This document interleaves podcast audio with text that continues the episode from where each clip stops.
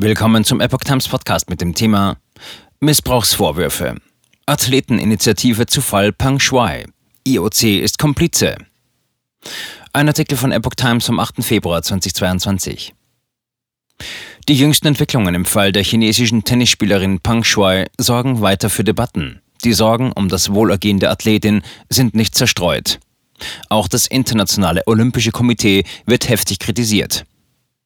Athletenvereinigungen haben im Fall Pang Shuai scharfe Kritik am Internationalen Olympischen Komitee geübt.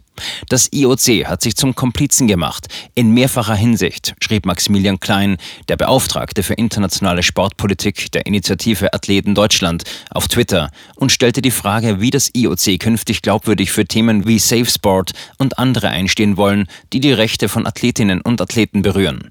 Vertrauen lässt sich schlecht mehren, wenn keins mehr da ist, betonte Klein. Das Sportlerbündnis Global Athlete schrieb in den sozialen Netzwerken, dass die Athleten angewiesen worden seien, zu China zu schweigen, weil du nicht weißt, was dir passieren könnte. Treffen von Bach und Peng Shuai.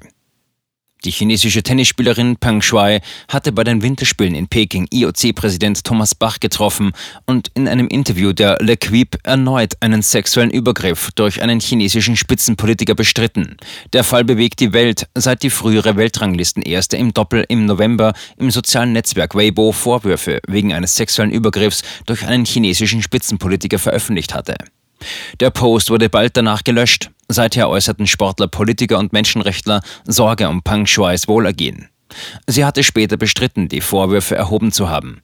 Ihre Aussagen wirkten jedoch gestellt. Dörle Quip sagte sie nun, ich habe niemals gesagt, dass irgendwer mich irgendwie sexuell belästigt hat. Erneut sprach sie von einem enormen Missverständnis. Pang Shui als Olympiagast. In Peking war sie am Samstag beim Curling und am Montag beim Eiskunstlauf. Pang Shui besucht Sportstätten. Sie scheint ruhig, lächelnd. Das IOC erzählt, es gehe ihr gut. Es sollte einem Magenschmerzen verursachen, schrieb Global Athlete am Dienstag weiter. So verdeckt man etwas. Man macht es vor der ganzen Welt.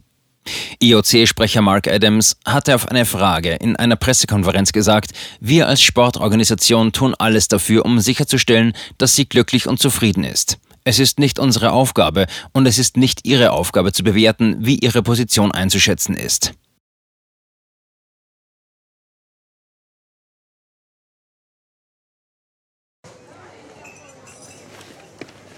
Bis Brot ich ess, das Lied ich sing.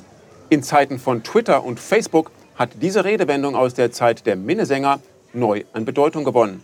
Wes Brot ich ess, des Lied ich sing, bedeutet in der Medienwelt, dass Zeitungen die Interessen derer vertreten, die sie bezahlen. In Deutschland sind dies meist Parteien, Werbekunden oder Stiftungen einflussreicher Geldgeber.